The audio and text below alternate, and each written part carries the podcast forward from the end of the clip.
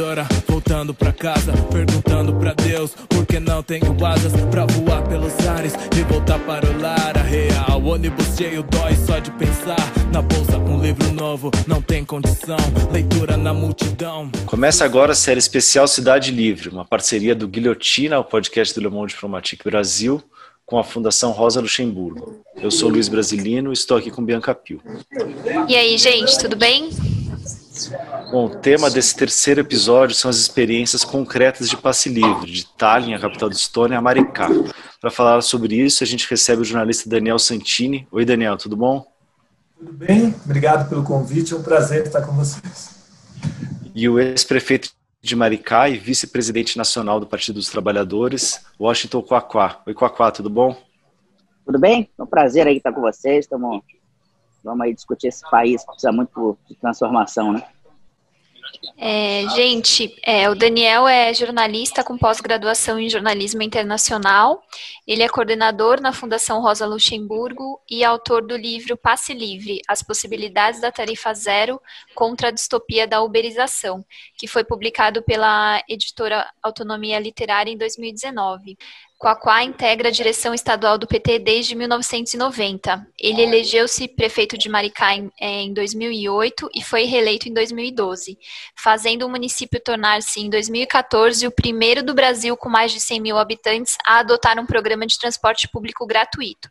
Atualmente, ele é vice-presidente nacional do PT. Eu queria começar te perguntando é, quando e por que que você decidiu investir nessa política de tarifa zero em Maricá? Na verdade, é, quando eu, eu, disputei as eleições em 2008, na verdade já em 2004, quando eu também disputei e perdi, a gente já tinha o slogan da nossa campanha, e aí está o cerne de toda a questão, era Maricá é bonita demais para ser controlada por uma empresa de ônibus. Você sabe que as empresas de ônibus, elas estruturam um esquema de poder nas cidades. Elas são os maiores financiadores de campanha e é o setor da burguesia da cidade é, que mais é, tem interface com a política, tem muita força política. Né? E a questão da, do transporte, quem define, na maioria das cidades brasileiras, a política de transporte é o poder econômico das empresas de ônibus. Nós que somos militantes de esquerda, somos é, é, militantes das causas populares, né, da, da, do movimento popular, do movimento sindical, de juventude, é, a gente precisa ter claro que a disputa de classe na cidade, você precisa definir quem são seus adversários. E aqueles que exploram a cidade, aqueles que é, é, massacram o povo e os trabalhadores, são nosso alvo é, da luta política para a transformação social. Nós tínhamos sempre isso muito claro em Maricá. O setor da burguesia que mandava na cidade era o setor do transporte. E isso tira do povo o direito de ir e vir, né, o direito de conhecer a própria cidade. E quando nós disputamos as eleições, depois como ganhamos, a principal proposta nossa era devolver o direito à cidade. Para devolver o direito à cidade, a mobilidade, o transporte é fundamental. Então, nós, desde, desde o início, propusemos um novo modelo de organização do transporte em Maricá. E primeiro a gente pensava em colocar a passagem a dois reais, caindo 50 centavos todo ano até chegar à tarifa zero. Mas a gente sofreu uma série de boicotes do judiciário e do poder das empresas de ônibus contra a operação da empresa, que nós resolvemos partir para a tarifa zero direto. E é, não foi, foi uma grande surpresa para nós, inclusive, é, perceber e, e ver que é mais barato do que a gente imaginava. Manter empresa pública com tarifa zero é muito mais barato do que é, é, é, a nossa filosofia, a nossa van filosofia tentava nos, nos explicar. A prática se mostrou muito melhor do que a realidade, do que a, do que a, do que a teoria. Uhum. E, Daniel, quando a gente está falando de transporte público é, gratuito, normalmente a, a, primeira pergunta que sempre é feita é quem vai pagar a conta, né? E, e, no caso da experiência de, de Tallinn, na Estônia, que você estudou, quem é que paga a conta por lá? E aí você podia aproveitar e explicar para a gente como é que funciona a gratuidade do transporte por lá.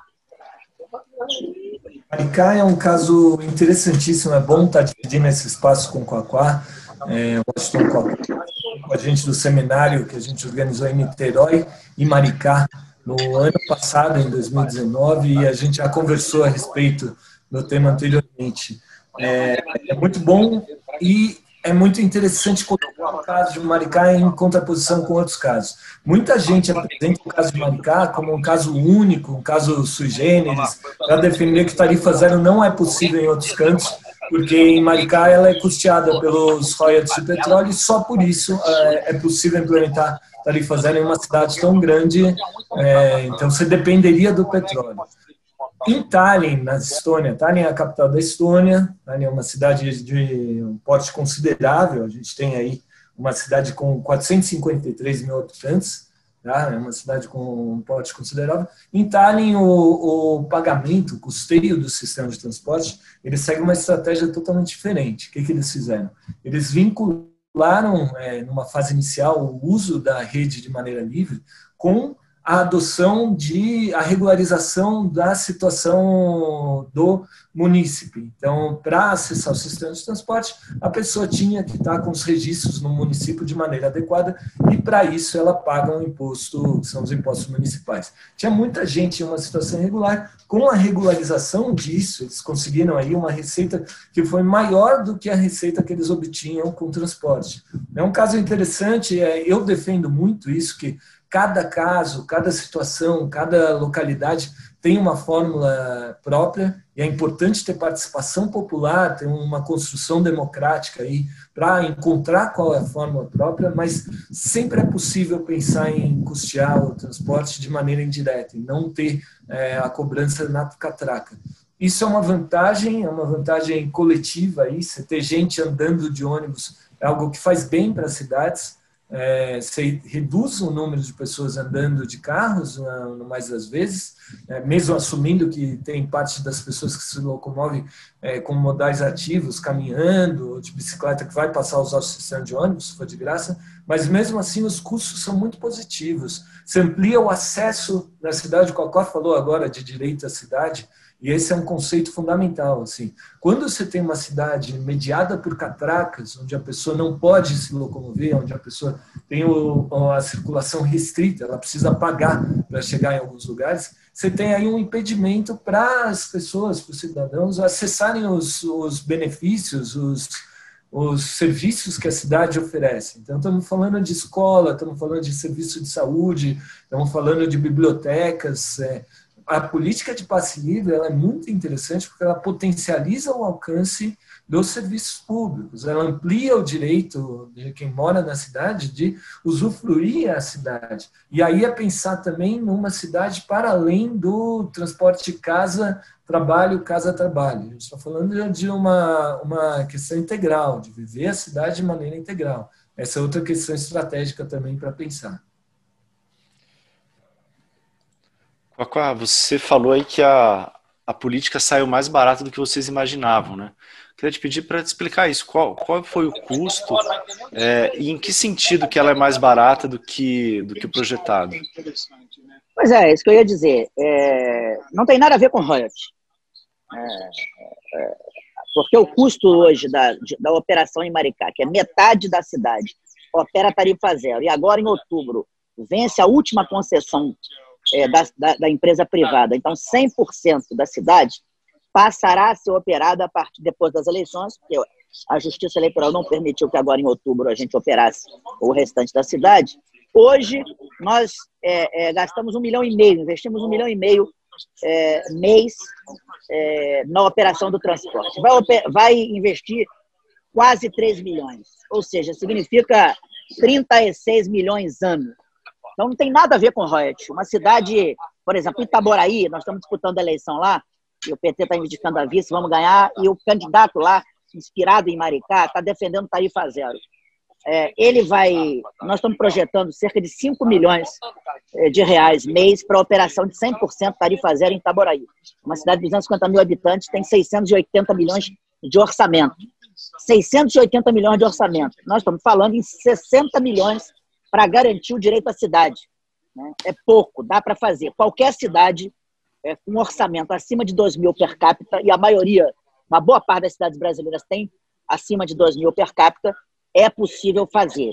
Já de pronto, sem mudar a, a, a tributação brasileira. Mas você pode, com um movimento nacional por tarifa zero, você pode zerar é, o imposto sobre os insumos, sobre pneus, sobre gasolina, para as empresas públicas de tarifa zero. Você pode pegar a CID, o imposto que é pago, é, é e, e, e, carrear para tarifa zero.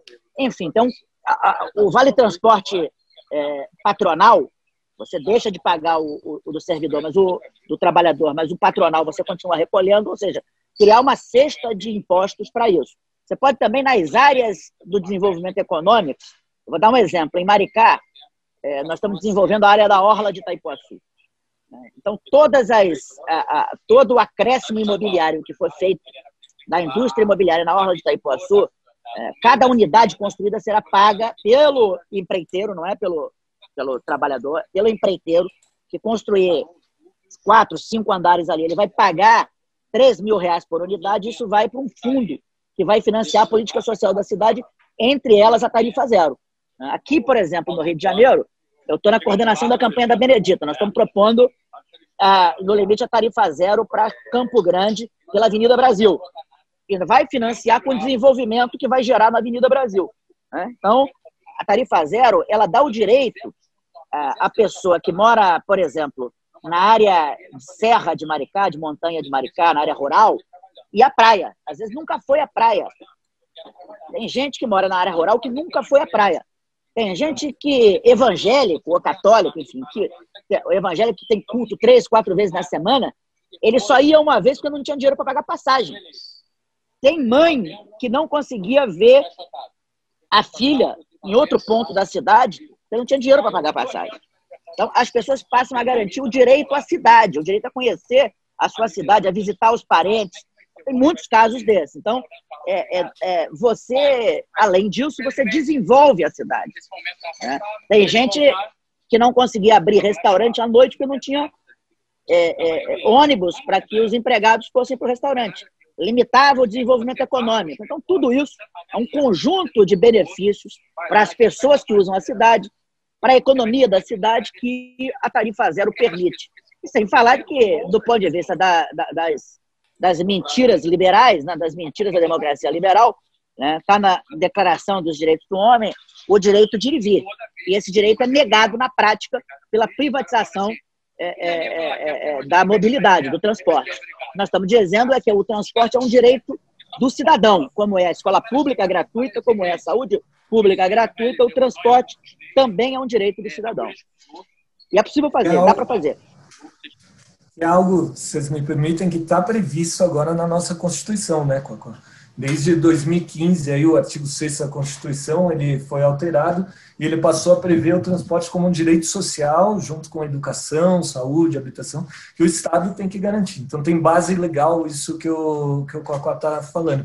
Cocó, você me permite só uma questão aí, essa questão dos royalties de petróleo, nem no início, na estruturação do trabalho, vocês utilizaram royalties de petróleo, em Maricá. Eu concordo em gênero, número e grau que é possível estruturar sem. Essa é a defesa que a gente faz. Assim, cada cidade encontra um caminho. E mesmo São Paulo, que é uma cidade, pô, como é que você vai falar de, de passe livre em São Paulo ou no Rio de Janeiro? Você pode encontrar formas. É, é, se olhar a renda per capita, você vai ver que pode ser maior o desafio, o número de viagens é maior, o sistema é maior, mas a receita é muito maior também, né? Dá para a gente pensar, enfim, eu tô, tô junto contigo nessa ideia de que é possível custear. Só essa consulta sobre o início do processo. Vocês não usaram nada de royalties de petróleo? Né? Não, não, nós usamos royalties sim. O que eu estou dizendo é que não precisava dos royalties para ter feito. Usamos porque é uma fonte que está lá, é uma fonte de recurso que está lá, e, e, você sabe que ela tem limitações de, de utilização. No geral, a fonte, a fonte 100 ou a fonte 00, que é de recursos próprios, a gente usa para pagar pessoal, né? porque tem, tem a, a, as limitações da lei de responsabilidade fiscal. Mas é possível tranquilamente usar receita própria. Eu tenho dito, inclusive, que política social, tanto a, a, a moeda social e a repasse de renda, quanto o ônibus gratuito, a tarifa zero, ele pode e deve ser financiado pela expansão econômica da cidade. Né? Ou seja, eu estou dizendo aqui no Rio, por exemplo, o Eduardo Paes fez o BRT para aquela região é, lá de, de, de, de Jacarepaguá, né, ali perto do Rio Centro. Aquilo ali valorizou brutalmente a terra dos empreiteiros. Nós vivemos no capitalismo, eu não sou contra que o prefeito é, crie vetores de desenvolvimento que é, estimulem o mercado imobiliário. Não sou contra. Agora, o problema é fazer isso e deixar o dinheiro no bolso dos empreiteiros. Era preciso taxar esse negócio. Né? Foi dinheiro público investido para valorizar terra de gente, para valorizar terreno para construção imobiliária. Nesse caso, cada unidade construída podia ter gerado 3, 4, 5, 10 mil reais um apartamento que vale 500 mil, 1 milhão de reais. Você podia ter acoplado ali 5 mil, 10 mil reais em cada unidade dessa para compor um fundo soberano de financiamento de transporte coletivo e de financiamento de política social. É uma questão de visão. Né? Na verdade, quando o prefeito governa só para o interesse imobiliário, ele esquece de taxar é, é, é parte do lucro dos ricos para financiar a operação de toda a cidade. Né? Quando o prefeito tem compromisso popular, ele quer que desenvolva a cidade, ele quer que tenha que o empresário tenha lucro, mas ele quer tirar parte desse lucro para financiar os interesses da maioria da população. Então, é isso que eu digo que dá para fazer na maioria das cidades: financiar o desenvolvimento econômico das áreas, entre aspas, mais valorizadas, para tirar dinheiro de quem tem para distribuir para quem não tem. E Quaquá, é, aproveitando que a gente está falando do, da implementação, né, do processo de implementação da tarifa zero em Maricá, é, houve resistência por parte das empresas de ônibus? Como é que foi esse processo? Minha querida, eu ando de segurança até hoje. Então, você não briga com gente, é, com qualquer um. Eles são o poder econômico da maioria das cidades. E, no geral, a pessoas violentas. Gente acostumada. Sim, o poder se mantém, obviamente, pelo consenso, né, pela capacidade que eles têm de controlar a mídia, os meios de comunicação, as igrejas, etc., etc. Mas, em última instância, o poder se mantém pela violência. Né? É, é, eu não só enfrentei é, tentativas de assassinato e etc. Não estou acusando ninguém diretamente, mas enfrentei. Tenho isso registrado na polícia, etc. É, tiro para minha casa, levei tiro é, para dentro da minha casa, etc, etc. E vivi a vida inteira com segurança, porque enfrentei os empresários de ônibus. A gente é, é, é violenta e gente vagabunda. então, tive que enfrentar isso. Enfrentei também um judiciário que, digamos assim, é muito amigo deles. Né? Então, por exemplo, aquela desembargadora que disse que Marielle é, era ligada aos bandidos, aquela é, desembargadora que falou isso, que aliás processada por um monte de coisa, essa desembargadora foi a primeira da liminar contra o, os ônibus vermelhinhos, os nossos ônibus gratuitos, dizendo que era contra o equilíbrio financeiro das empresas. Então, há uma, uma um, digamos, uma relação eu não digo promíscua para não ser processado, mas no mínimo uma relação, digamos, incestuosa entre os interesses privados e os interesses da justiça brasileira. Né? E é por isso que eu fui eleito deputado federal e não consegui tomar posse, mesmo sem estar inelegível. Né? Porque a gente briga, com isso a gente briga com os empresários e também briga com o judiciário. Né? E é, a legislação brasileira entregou na mão é, do judiciário é, o controle da política brasileira. Então, eles fazem o que querem e são associados aos interesses dos empresários, dos grandes empresários brasileiros, sobretudo dos empresários de ônibus. Quando tentaram aprovar a tarifa zero aqui em São Paulo, no início dos anos 90, né, no governo da Luiz Erundina, um dos argumentos que davam contrários era de que a gratuidade ia, ia precarizar os ônibus, ia aumentar muito a quantidade de, de pessoas circulando, o vandalismo.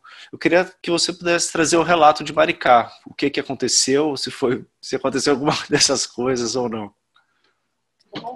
Não, o que aconteceu é que o povo anda mais de ônibus, anda mais na cidade, tem direito a, a, a se divertir, direito a visitar a mãe, direito à igreja, direito a fazer tudo. Os ônibus continuam bonitinhos, com ar-condicionado, com os estofados direito, com tudo direito, não tem vandalismo nenhum. É, na verdade, eles não querem tarifa zero, porque eles privatizaram o direito e ganham muito dinheiro às custas do povo. É, o que acontece quando você tem a tarifa zero é que você, é, é, na verdade, dá um direito para o povo que não paga, não tira do seu orçamento familiar uma grana que faz muita falta, é, mas você acaba tendo que taxar alguém. Você taxa quem? Taxa os ricos para distribuir dinheiro para os pobres. E no Brasil, infelizmente, os ricos estão acostumados a ganhar muito, a viver num padrão mais alto do que a, o que tem de mais rico na Europa sem pagar nenhum imposto, né? enquanto o povo vive na bosta, vive né, é, é, é, sem nenhum, nenhuma condição de vida. O empresário brasileiro continua sendo um fazendeiro dono de escravo. É assim que eles querem que o Brasil seja construído.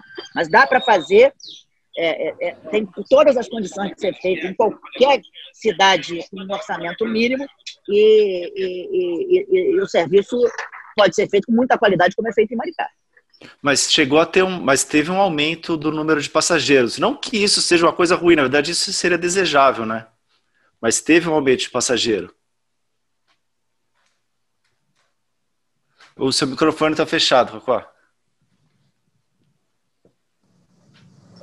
É, teve, teve aumento de, de, de, de, de, usuário do sistema. Agora, isso é, é altamente positivo, é sinal de que mais gente vai à igreja, é sinal de que mais gente vai visitar a mãe, é sinal de que mais desenvolvimento econômico, porque mais negócios são abertos na cidade, mas, enfim, é, é, mais pessoas têm direito à cidade. Né? Esse direito é limitado, como tudo no capitalismo, é limitado a quem pode pagar. Né? Uhum. Daniel, eu queria que você trouxesse o relato aí também internacional, assim, ou então até de outras cidades aqui do, do Brasil, nesse sentido, né, dos efeitos, dos impactos da, do passe livre na cidade. É, é interessante isso que o Coacó falou do aumento é, do, do, número de viagens. Acho que isso é uma meta para qualquer gestor público, aí, se aumentar o número de viagens e tentar reduzir o número de viagens de automóvel, que provocam um impacto ambiental, um impacto social, um impacto de segurança. Você tem aí a quantidade de mortos e feridos no trânsito todos os anos, é algo maluco, assim. A gente citava esse como o segundo maior número de mortes no, no Brasil por ano, era algo que variava entre 40 e 60 mil, e era algo absurdo, assim, a gente ficava só atrás de homicídios. Agora, com essa lógica é, da, da pandemia que a gente está vivendo, onde a gente já passou de 150 mil mortos, esse número parece pequenininho, mas não é. É um número muito grande e a gente naturalizar e aceitar que 150 mil pessoas morrem por ano, ou que 60 mil pessoas morrem por ano, é aceitar como natural uma política que valoriza muito pouco a vida. Eu acho que é disso que a gente está falando também. O caso, indo para o exterior aqui, olhando, e até dou uma ideia, com a se você me permitir uma sugestão aí, essa pode ser uma política pública interessante. Em Tallinn, na Estônia, é, é, essa cidade que a gente mencionou, a capital da Estônia, considerado principal capital mundial a adotar a política pública de passe livre. Eles adotaram em 2000 2015 e seguem ampliando isso. Eles estão hoje com a perspectiva de ter o país inteiro com passe livre, é algo muito, muito interessante. Agora eles estão num desdobramento dessa política que é, é para usar o sistema você precisa de um, de um cartão, que é justamente como se vincula à regularização fundiária que eu mencionei antes. E agora eles estão colocando como um bônus. Então toda vez que você circula, toda vez que você o seu cartão, você ganha um bônus que te dá a possibilidade de ganhar acesso, ganhar acesso livre para eventos culturais e esportivos promovidos pela cidade. Então você tem shows, você, criou um bônus aí que é um incentivo para as pessoas usarem o sistema de transporte público. Essa é uma alternativa interessante é, e a meta deles é aumentar. Hoje eles têm algo como 38% da população usando o sistema de transporte coletivo ou modais ativos, bicicleta, caminhada, e a meta deles é aumentar para 45% ou 55%. Ou seja, você, amplia a ponto de afetar o trânsito de automóveis, reduz aí o trânsito de automóveis. Eu acho esse tipo de política muito mais interessante do que outro tipo de política que também é discutida no Brasil, que é a adoção de pedágio urbano.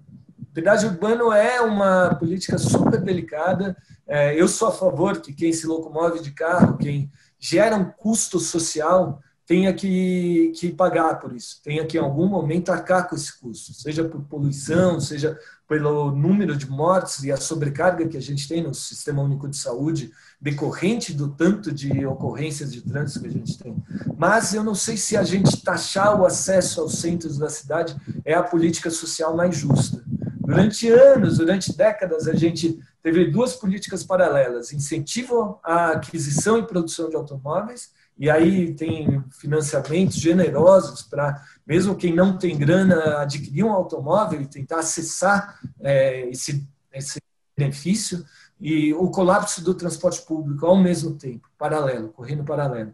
Muita gente acabou investindo as economias para ter é, um automóvel para poder conseguir acessar o centro da cidade. E a gente está falando de gente que não tem dinheiro para viver no centro da cidade.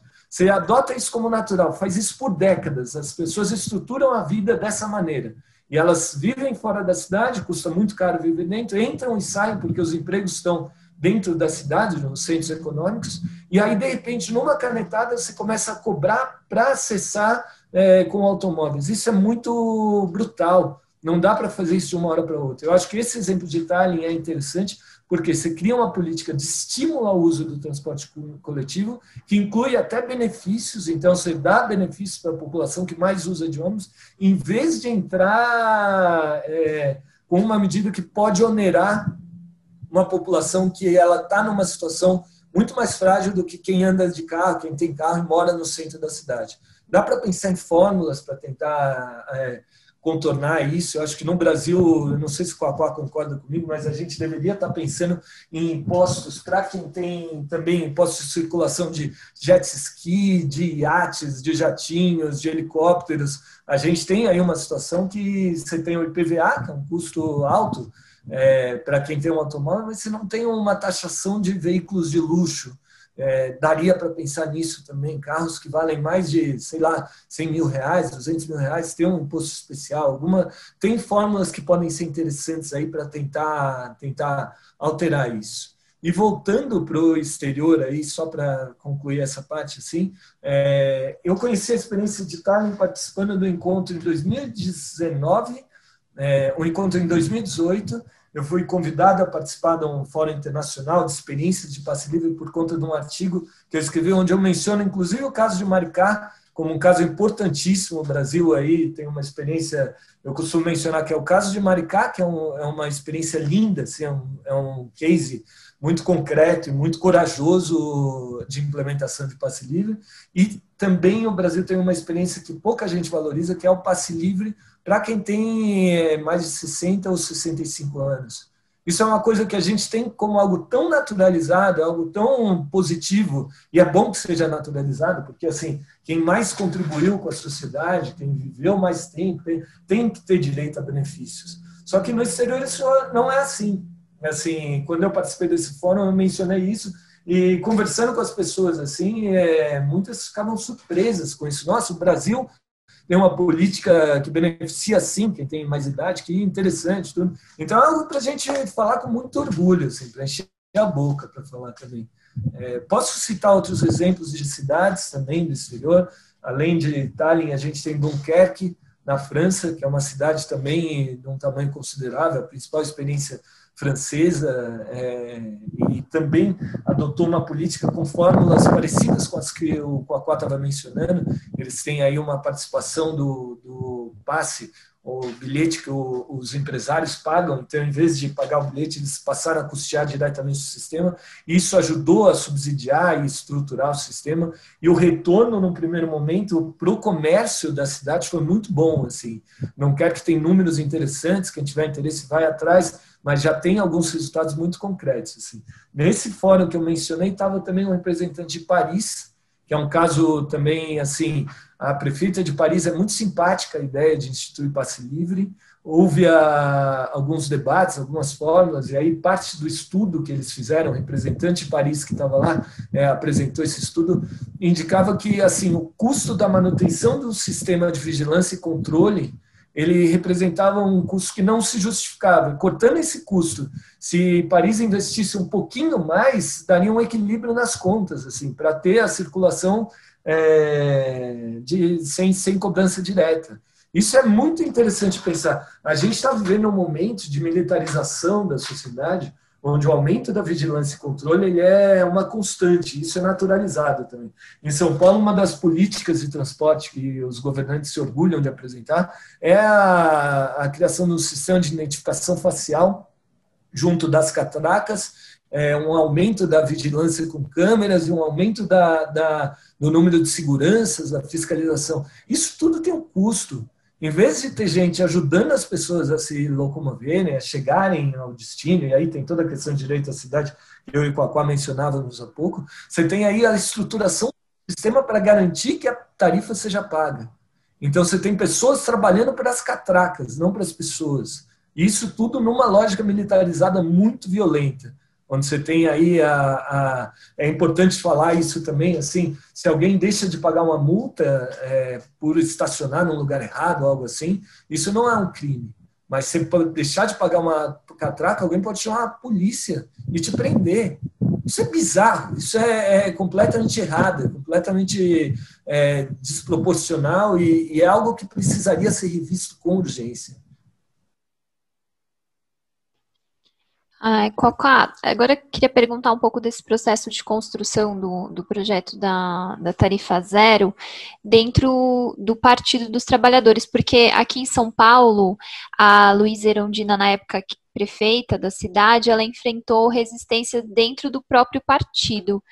Então, queria saber como é que uh, como é que é a discussão atualmente dentro do PT sobre a implementação de tarifa zero nos municípios que o partido atua. Eu acho que primeiro tem desinformação, né? Geral do, do, do, de quem governa, né?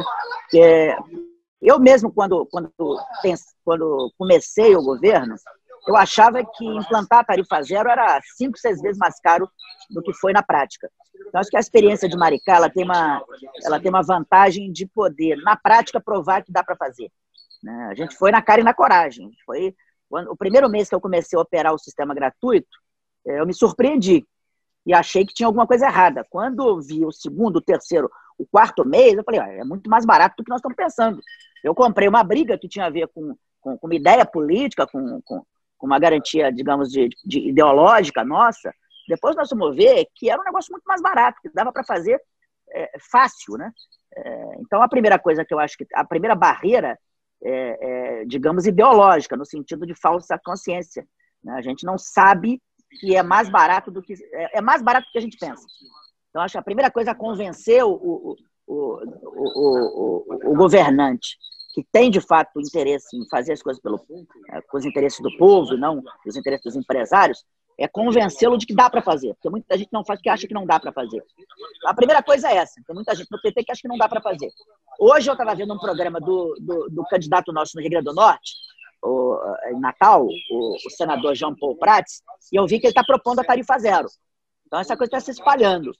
É, o Gilmar, por exemplo, aí em São Paulo, está é, tá propondo já de início que os desempregados, por exemplo, tenham tarifa zero. É, então, é, é, a, a, ideia da tarifa zero está avançando, paulatinamente, mas está avançando.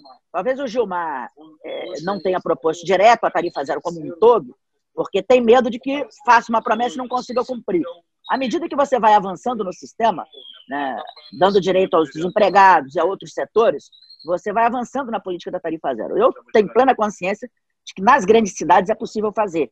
Nós aqui no Rio estamos propondo que Benedita garanta o BRT até Campo Grande, pela Avenida Brasil, que é onde mora metade da cidade, é na zona da Leopoldina, em Campo Grande, mora metade dos cariocas, e a gente é, faça a tarifa zero. Nós estamos propondo que isso vamos fazer.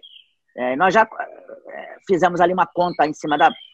É, é, ali pelos dados que nós temos, vai gastar em torno de 300 milhões de reais ano. Absolutamente possível. E você vai inventando, vai na criatividade, no desenvolvimento da cidade, você vai criando as formas de financiamento, né? sem precisar aumentar imposto para o povo, mas você, na expansão econômica, você vai taxando é, é, os negócios, né? É, os lucros dos empresários para financiar a extensão é, do trabalho para o povo. Então, é absolutamente, a experiência que nós temos em Maricá é essa, é que é absolutamente possível. Né? No início, nós também achávamos que ia ser mais difícil. E hoje a gente tem plena consciência de que é fácil, estamos exportando essa ideia para outras cidades. Então, acho que o PT está assim, cada vez mais incorporando a ideia de duas coisas aqui de Maricá. Primeiro, a moeda social, o Banco Popular com, com, com juros zero, em várias cidades está sendo proposto isso. A, e a, a, a tarifa zero um pouco menos, mas vários municípios do, onde o PT disputa já está se propondo isso. Por último, é, o Gilmar fez pesquisas, inclui Qualis aí no, em São Paulo, e é interessante que nós em Maricá também sofremos isso. No início, muita gente era contra a tarifa zero. Muita gente. A maioria do povo de Maricá era contra a tarifa zero. Dizia assim, ah, isso é um absurdo, ônibus de graça. A gente tinha que pagar alguma coisa, nem que fosse menos. Porque nós sofremos desde criança uma carga ideológica muito grande, que nos afasta dos nossos direitos. A gente acha que é normal o empresário pagar um salário de fome para o povo, que é normal a gente viver indecentemente, que é normal a gente não ter direito à cidade, que é normal a gente não ter direito é, ao, ao, direito de ir e vir, ao direito ao transporte, a se locomover. A gente acha que isso é natural, né? porque é na igreja, é na creche, é em todo lugar, na, na televisão, na rádio, no, no desenho animado, em todas as os instrumentos de formação de ideias, em todos esses instrumentos nos levam a crer que toda a exploração que a gente vive é normal. Então é natural que o povo ache isso. E em São Paulo tem uma pesquisa que diz que o povo é contra a tarifa zero. A maioria do povo é contra a tarifa zero. Acha que, é um, que não tem dinheiro. Né?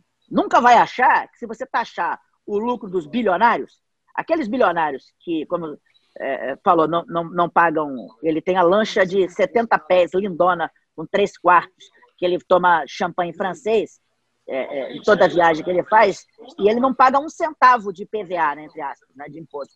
O cara que tem um jatinho que se locomove, ou tem um, um, um, um helicóptero caríssimo, 5 milhões de reais, 7 milhões de reais, ele não paga nenhum imposto. E o povo acha isso natural.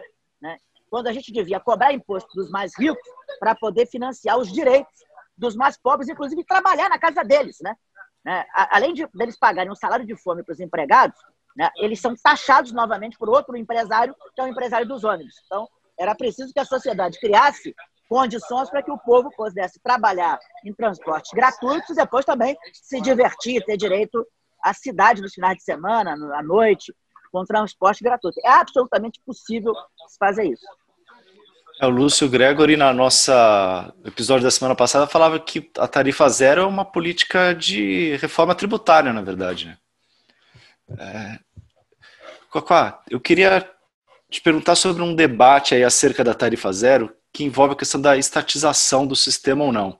Em Maricá, no início da política, foi a prefeitura comprou os ônibus, né, e passou a operar o sistema. E agora, nesse momento, se me corrija se está errado, mas a, a prefeitura firmou um contrato com uma aviação, né, e ela vai continuar proprietária dos ônibus, mas a prefeitura é que vai administrar. Eu sei que você já não é mais o prefeito, né? Eu queria saber qual que é a tua opinião a respeito desse debate, se é melhor estatizar ou contratar as empresas que seriam as, do, as viações, né? E elas cuidariam da manutenção do ônibus, do motorista, da gasolina, etc.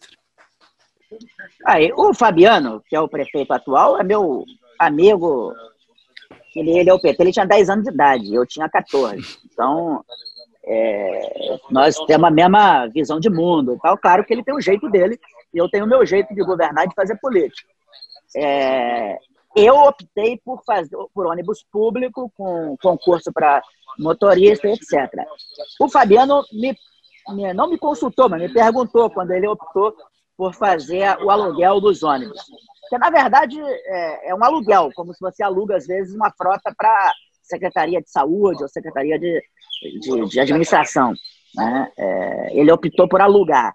É, e ele mostrou que estava saindo, está saindo mais barato, quebra menos ônibus e o serviço melhorou a qualidade é, com os ônibus alugados. Então, eu falei para ele, cara, para mim o importante é que o trabalhador tenha ônibus gratuito, que o ônibus não falte e que ele tenha qualidade, ou seja, tenha elevador para cadeirante e tenha ar-condicionado para o trabalhador.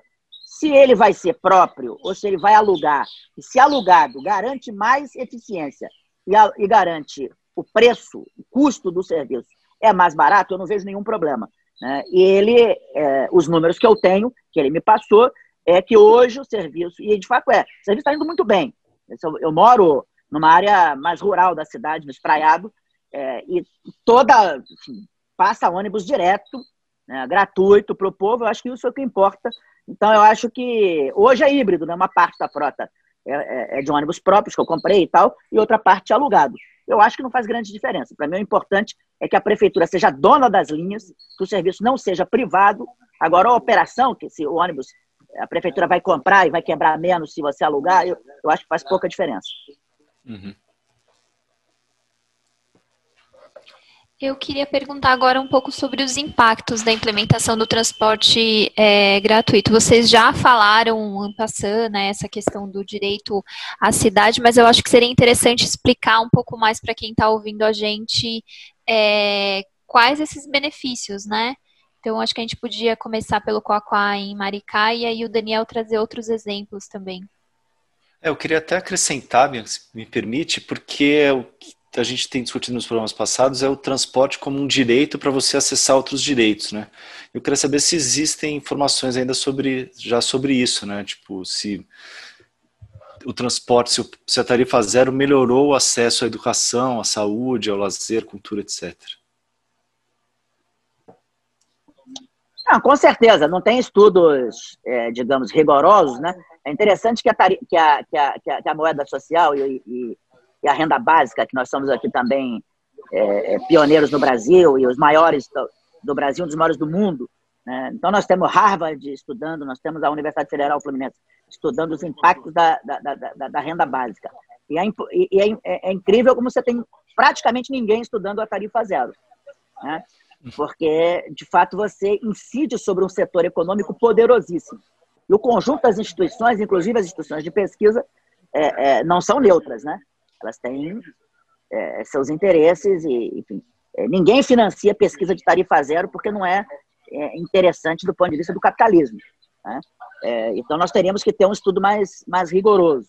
Maricá, inclusive, criou o Instituto Darcy Ribeiro, que é um instituto de pesquisa, que está começando a fazer medição das políticas públicas nossas. Né?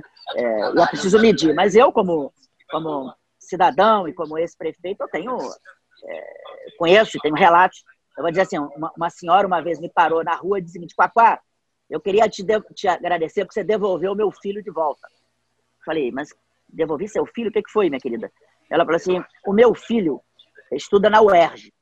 E ele sai da UERJ às 10 horas da noite. É, e ele, quando chegava em Maricá, já não tinha mais ônibus para a área que a gente mora, que é Bambuí. Porque a empresa privada terminava às 10 da noite, lá em Maricá. E ele chegava quase meia-noite na cidade.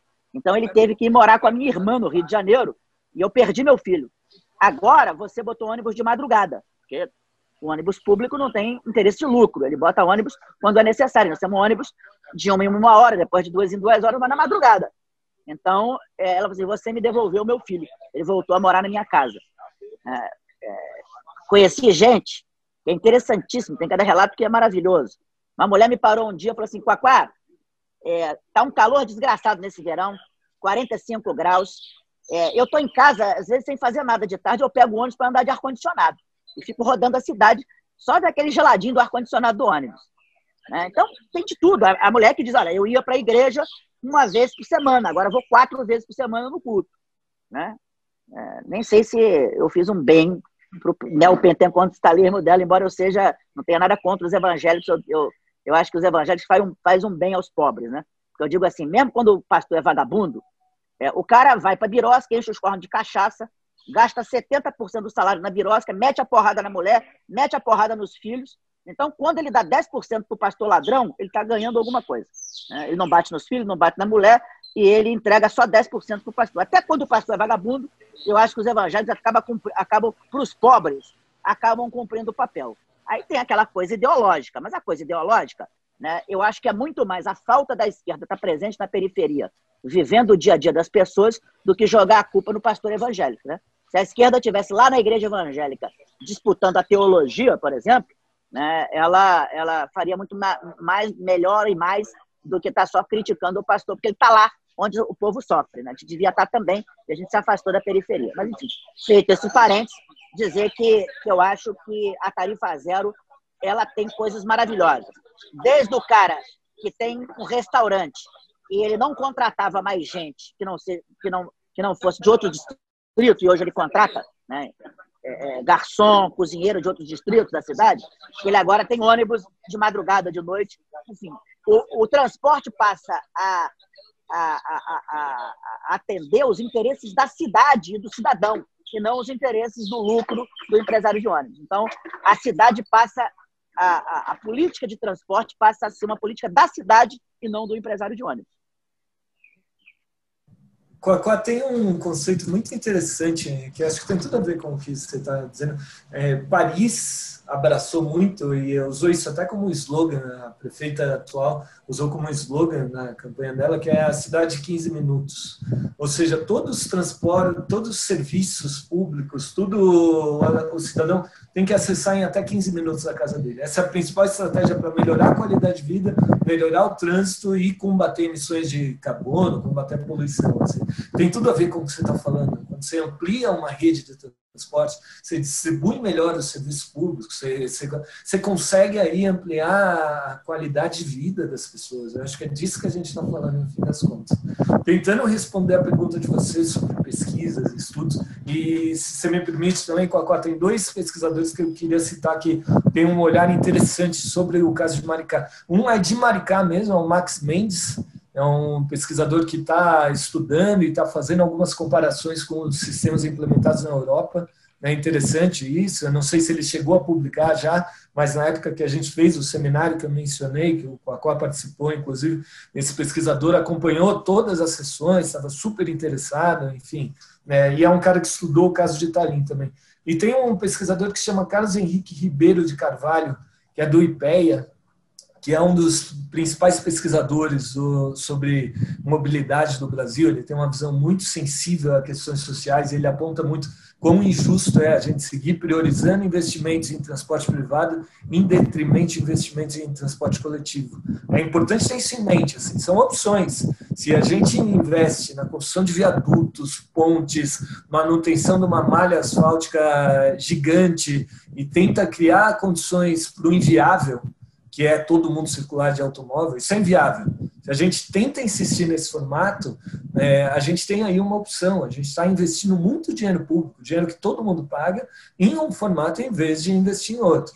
Tá? Isso é um caso. E esse pesquisador que eu mencionei, ele tinha um interesse muito grande de fazer uma pesquisa prática é, sobre o caso de Maricá. Então, tentar comparar e fazer é, medições no impacto no orçamento da família, o que, que representaria. Eu não sei se ele chegou a avançar com isso, mas na época ele tinha uma proposta muito interessante, só, só para mencionar. E aí, no caso de Tallinn, que é o principal caso que a gente mencionou aí, tem um estudo que foi feito por dois pesquisa, três pesquisadores do Instituto Real de Tecnologia de Estocolmo.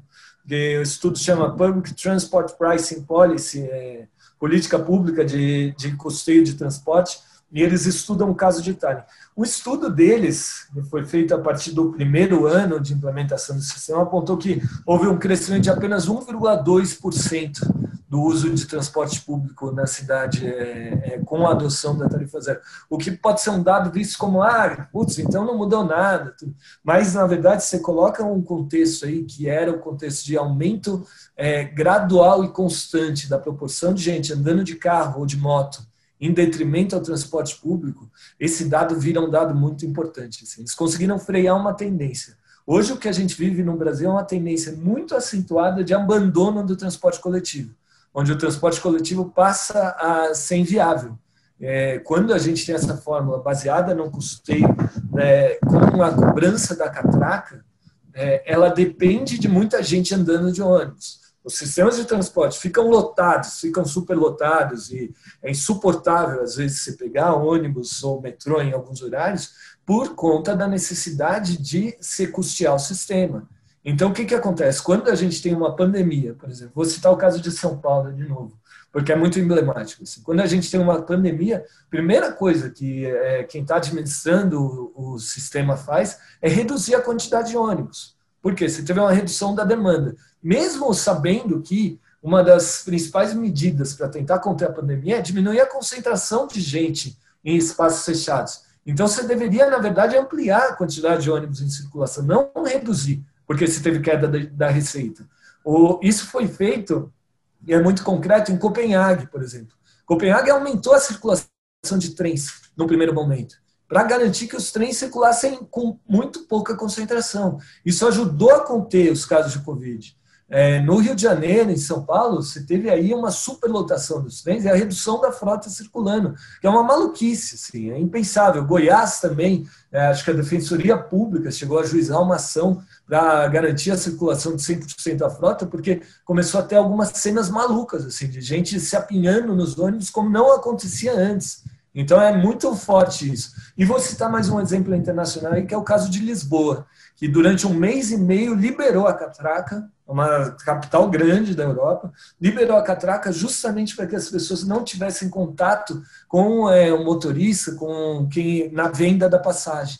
Então você libera a catraca e faz a entrada e saída dos passageiros serem só pela porta traseira para preservar a vida do trabalhador para tentar minimizar o risco para quem está dirigindo, quem está dentro do transporte o tempo todo. Isso é preciso considerar também a saúde. Volto a insistir que a gente está falando de vida, a gente está falando de é, questões que têm a ver com valorizar a vida. E um último caso internacional também, que é o caso dos Estados Unidos, é, onde você tem aí dois, duas situações que são emblemáticas. A primeira é Los Angeles, que diante da falência do sistema com cobrança em catraca, porque houve uma queda na demanda, que tem tudo a ver com a pandemia também. É, Los Angeles, que é uma das capitais, é uma da, dos locais assim principais é, do trânsito de automóvel, algo emblemático aí do, do planeta. Você tem a, o prefeito, você tem medidas concretas para pensar na adoção do passe livre em 2021. Isso é muito simbólico, isso é muito emblemático. E também queria citar uma legislação nova que é o Moving Forward Act, o Free to Move Act, é, que foi proposta nos Estados Unidos no Congresso, que está prevendo também é, uma proposta de lei que prevê subsídios de 5 bilhões de dólares para cidades que é um conjunto de benefícios aí para cidades que quiserem tentar adotar passe livre. Essa lei ainda não foi aprovada, ela foi proposta pela, por uma congressista chamada Ivana Presley e é um caso emblemático caso muito forte, assim, porque permite aí imaginar possibilidades. A gente não está falando de casos isolados, a gente não está falando de casos impossíveis ou de, de um delírio. É, não, como o Coacá disse, eu acho que aí o grande mérito de Maricá foi a coragem de ter avançado é, com o peito aberto, assim, ter avançado e ter, ter implementado as coisas assim com muita fé e muito entusiasmo. Assim. É, hoje a gente já tem muitas evidências, tem muitas políticas públicas e tem muitos resultados concretos, inclusive documentados em pesquisas internacionais, assim, que indicam que passe livre é uma coisa não só possível, como sustentável, viável e muito mais razoável do que a gente seguir fazendo as coisas como a gente vinha seguindo. Assim, e aí o último dado, na maioria das cidades onde é implementado o passe livre, não existe uma reversão disso mesmo quando se muda o governo, passa a ser política de Estado, porque é uma política que passa a contar com o apoio da população. Eu não sei como é que o Quacó vê isso, se, e aí eu te, até te pergunto, Quacó, você acha que tem chance de algum prefeito ultraconservador, se acontecer de ter uma mudança aí, reverter essa política nos, nos próximos anos, décadas? Como é que você vê a profundidade do que foi implementado em Maricá? Quacó? Pois é, Daniel, eu, tinha, eu tinha falado aqui que, que eh, no início a população era contra a tarifa zero. Hoje é praticamente é impossível você em Maricá pensar na cidade sem a tarifa zero. Né? Então, é, as pessoas acabaram mudando a visão ideológica é, que tinham, né? a visão conservadora ideológica, que a maioria do povo é muito conservador. Hoje, as pessoas não, não conseguem mais viver sem a tarifa zero.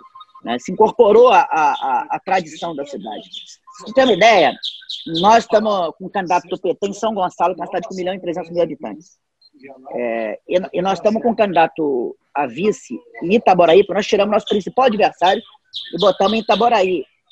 É, o principal panfleto do cara que era adversário nosso, hoje é candidato com o nosso apoio, com o nosso vice lá em Itaboraí. É um ônibus vermelhinho. O principal panfleto dele é ele dirigindo o vermelhinho e a promessa principal dele é a tarifa zero em Itaboraí. E em São Gonçalo, a mesma coisa, uma cidade de 1 milhão e 300 mil habitantes. Só que lá é um candidato nosso, é, é do PT. Né? Então, a gente começou a polarizar a política pública, moeda social, tarifa zero, na, no entorno. Você tem uma ideia, é, é, o povo de São Gonçalo, o nosso candidato está em quarto lugar. Quando diz que tem um apoio nosso, ele vai para primeiro lugar com 30%. 15% na frente do segundo colocado. Então, a política, e é muito mais do que eu e Fabiano, o prestígio pessoal meu de Fabiano, é o prestígio das políticas de Maricá, né? da moeda social e da tarifa zero. Essas duas grandes políticas têm um prestígio imenso hoje na região. Então, é parte da disputa ideológica é resolvida na prática. Então, Maricá dificilmente consegue reverter. É, primeiro que, você tem uma ideia, o Fabiano está candidato lá, não tem nem adversário direito. É uma eleição tão chata que eu vim ficar dois meses no Rio para ajudar a Benedita, porque não tenho o que fazer em Maricá. Entendeu? Então, é, é, quando você vai implantando as políticas de transformação social, são também políticas de transformação de consciência. Né? Nós não mudamos só a estrutura de transporte da cidade, nós mudamos a cabeça do povo de Maricá, que antes era contra a tarifa zero e hoje não vê mais no seu cotidiano uma cidade que não, tem, não lhe deu o direito a, a, a andar gratuitamente no transporte. Então, o transporte é parte agora dos direitos incorporados à, à ideia, ao, ao, universo ideológico dele. Então, foi uma vitória. Eu costumo dizer que a esquerda, qualquer um pode fazer asfalto. É, Maluf pode fazer asfalto. Né? Qualquer um pode fazer. Agora, mudar a consciência das pessoas e dar a elas é, é, é a, capacidade né, de entender que ela tem outros direitos a não ser os direitos que o capitalismo lhe dá, as misérias e migalhas que o capitalismo lhe dá, é, é parte da disputa ideológica, é parte da disputa de poder efetivo numa, numa sociedade. Quando você é, faz com que uma cidade entenda que o transporte não é não foi feito para ser apropriado por empresários, que ele é um direito público, você está mudando a cabeça e a consciência das pessoas e a, a cabeça e a consciência da cidade. Rocó, muito obrigado. A gente está chegando ao final. Eu queria ainda devolver a palavra para vocês fazerem uma colocação final, considerando é, a importância desse tipo de política com radicalidade no momento em que a gente vive hoje no Brasil, né, de um governo de extrema direita, considerado por muitos inclusive muitos entrevistados nossos recentes aqui no Guilhotina, como um governo fascista. Né? É, não sei se, Daniel, você quer começar. E aí o Qual encerra. Qual é a pergunta? Desculpa, Luiz. Qual, qual o papel, qual a importância é, da utopia, né, cara? Que é o, é o que a Tarifa Zero é, né? Uma política radical. O, no livro é, Tarifa Zero, que a gente discutiu na edição passada, os autores descrevem a tarifa zero como uma medida que, que conjuga revolução e reforma numa mesma medida, né? É... E, é, e é isso que é, né? Um pouco que o Coaquá estava falando agora, o poder de uma medida concreta atuar e mudar a consciência das pessoas, desnaturalizando uma opressão, né? Eu sei que a gente está fazendo um programa em cima de dois livros, o Passe Livre, as possibilidades da tarifa zero contra a distopia da uberização, que foi o livro que a gente apresentou no seminário é, que o Cocó participou, e o livro novo que saiu agora, Tarifa Zero, A Cidade Sem Catracas. Estou mencionando os nomes porque eu acho que é, é, são duas referências importantes. Mas eu vou falar de outro livro aqui, é, para tentar responder sua pergunta. O pessoal do Tarifa Zero BH, né, com quem a gente trabalha também, pela Fundação Asa Luxemburgo, tem um contato muito bom. Eles traduziram agora um livro chamado A Estrutura de Poder no Trânsito. É um livro que está disponível para download livre, é, as, os exemplares impressos vão ser distribuídos também livremente. E esse livro foi escrito pelo Plan Canu, que é um movimento sueco que ficou famoso, é um movimento muito interessante. Assim, na Europa você não tem um sistema de cobrança na catraca, você tem um sistema de validação. Então você não valida o sistema, um fiscal e pode te multar. Eu acho que no Rio de Janeiro o BRT estudou fazer algo assim, não tenho certeza se chegou a ser implementado, depois do Coacá conta para a gente se, se saiu ou não. Mas funcionou assim, essa era a estrutura que, que é, foi proposta. E para driblar esse sistema, o que, que eles criaram? Em vez de da validação, é, eles criaram um fundo coletivo. E aí quem é pego pelos fiscais e está sem validar o, o ticket e é multado por isso, é coberto pelo, pelo fundo. Então é muito inteligente a estratégia deles. Eles não estão infringindo nenhuma lei diretamente e eles conseguiram garantir aí um sistema de acesso livre para muita gente só com base num fundo coletivo, solidário, social. E aí eles também ajudam, custeiam migrantes, é, passagem para migrantes, enfim. Tem toda uma estratégia muito interessante. Esse grupo sueco, ele fez nesse livro que eu mencionei, Estrutura de Poder no Trânsito, uma análise de como é desigual e como é injusta essa divisão é, de investimentos, essa priorização do transporte individual motorizado em detrimento do, do transporte coletivo, do transporte público. Eu acho que essa é a chave. Se a gente entender como o que está em jogo, quais são as estruturas de poder. O Coacó falou muito de exemplos práticos, assim, mas eu acho que essa é a chave não só para Maricá, é a chave para entender como essa dinâmica se dá no mundo. Eu acho que não é um caso só de falar do Brasil, assim, o poder da indústria automobilística, como a estruturação dos sistemas de transporte se dão, como você tem aí como um grande negócio a mobilidade das pessoas, a compreensão seria o primeiro passo. E o segundo passo aí, respondendo mais diretamente a sua pergunta, é a utopia. É acreditar que outros mundos são possíveis, é acreditar que a gente tem a possibilidade de construir as coisas de outra maneira. Eu acho que esse episódio no podcast da série que vocês estão fazendo, ele é importante por isso, porque a gente está discutindo casos concretos, a gente está discutindo exemplos que não são só teoria. Assim. Maricá é o principal exemplo no Brasil. Você tem o caso de Tallinn, na Estônia, que é um exemplo incrível também. Você tem o caso de Dunkerque. Você tem casos em diversas partes do mundo. Você tem experiências como a que Lisboa fez, de abrir as catracas durante a Covid. Você tem é, perspectivas futuras como Los Angeles. Você tem aí muita coisa é, e muita possibilidade de avanço. Eu acho que, assim, nessas eleições, o que a gente viu, o que a gente tem visto, também são muitas propostas concretas de candidatos de diferentes correntes, diferentes partidos, propondo é, políticas públicas de passe livre, políticas públicas de tarifa zero. É, aí a maioria, eu acho que é a partir de uma perspectiva progressista, uma perspectiva de garantia de direitos. E eu acho que a gente tem que manter essa utopia no caminho, assim, a gente tem que manter isso no horizonte e seguir andando em direção a ela. E se a gente conseguir chegar perto dela, alcançar, eu acho que a gente tem que traçar novas utopias para conseguir caminhar. Eu deixo essa. Aí eu passo a palavra, é, porque eu sei também que o Cocó gosta dessa palavra utopia.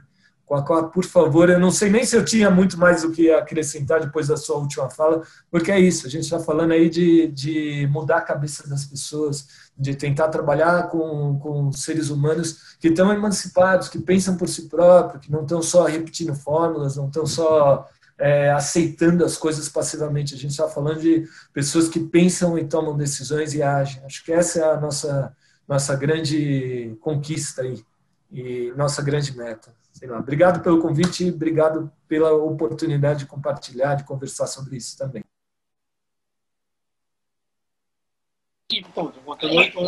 Sou eu? Sim, vai lá, Fafá. Então, primeiro agradecer a vocês do, do, do, do Le Monde e a Fundação La Rosa Luxemburgo pelo convite. É um prazer estar aqui com vocês. É, na, na, na, pergunta de despedida, diz assim, eu acho que é, o Bolsonaro traz coisas positivas. Né? É, a delas é ter a coragem de ser canalha. Né? Porque a direita sempre mentiu muito, né? A direita sempre falseou muito a realidade. E a distopia né, é uma realidade do capitalismo. E o Bolsonaro tem a coragem de ser canalha à luz do dia. Né? É, toda, todos os governantes de direita, como diz aquele, aquele, aquela piada, todos os governantes de direita mijaram na piscina. A vantagem do Bolsonaro é que ele mija no trampolim, para todo mundo ver. Né? Então, é, é, é, ele tem a coragem de ser distópico, de ser canalha, de ser vagabundo. Né? Isso é uma vantagem. Né? E ele ensina à esquerda que para a gente ter utopia, a gente precisa ter a coragem de ser utópico.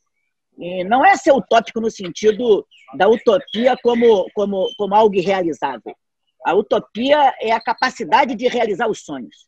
Né? É, mesmo contra tudo e contra todos, porque requer, é, é, você paga preços a isso. Né? Eu, por exemplo, é, hoje é, é, é, emblemático. Eu estou multado pelo Tribunal de Contas do Estado do Rio em 5 milhões de reais, estou recorrendo, obviamente, por ter realizado o Festival da Utopia.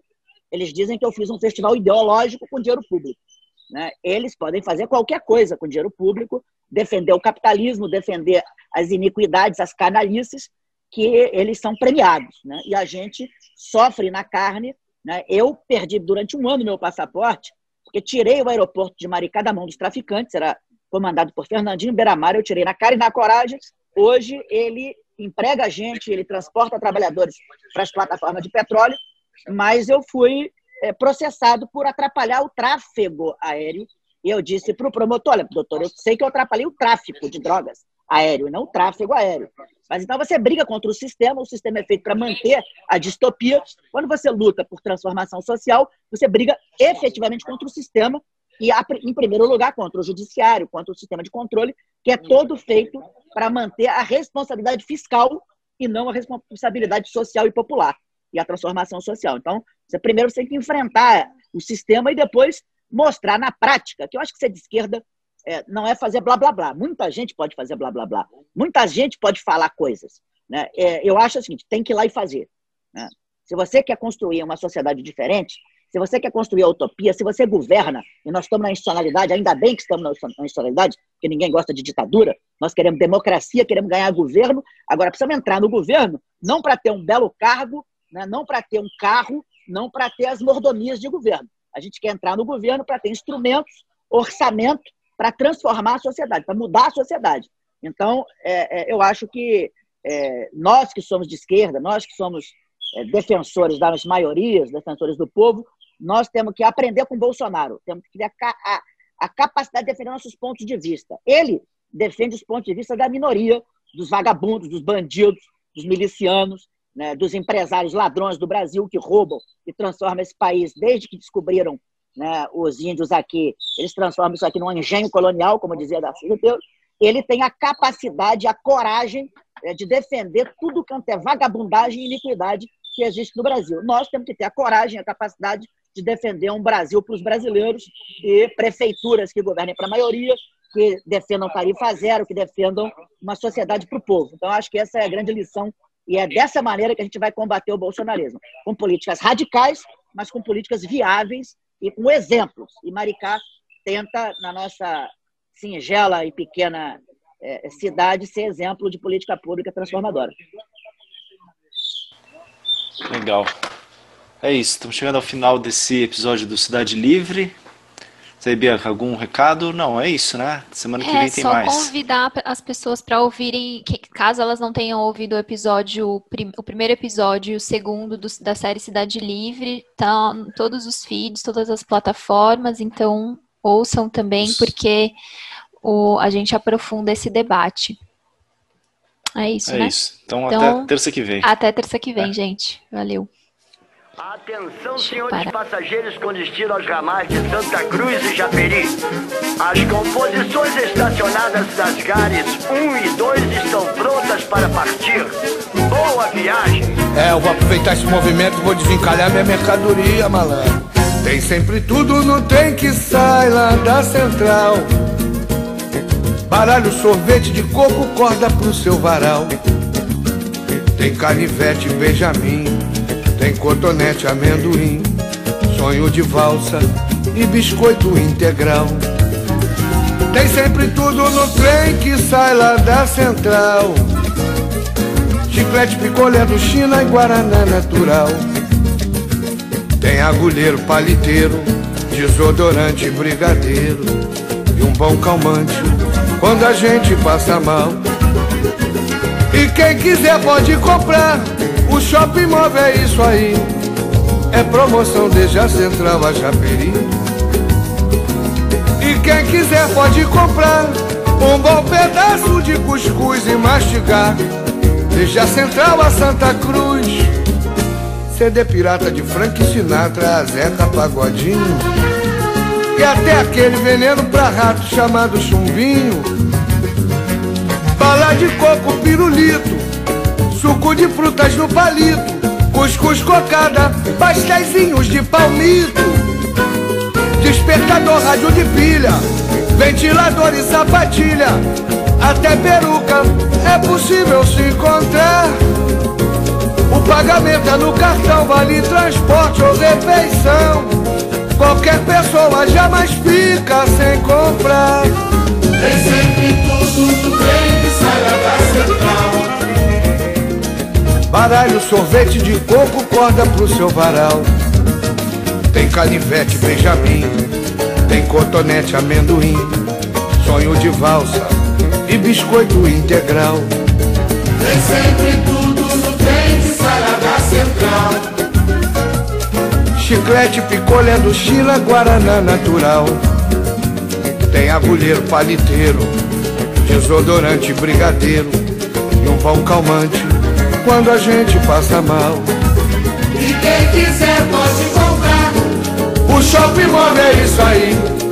promoção desde a central a Japeri. E quem quiser pode comprar um bom pedaço de cuscuz e mastigar desde a central a Santa Cruz.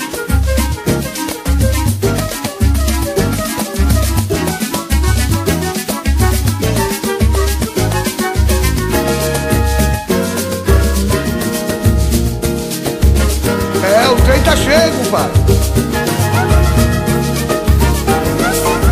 Alô, alô, compra comigo, senhora, que aqui é baratinho. Tem brinquedo pras crianças, tem carrinho, tem boneca, pirulito, picolé, tem de tudo, tem camisinha. Leva limão pra passar no rabo do peixe.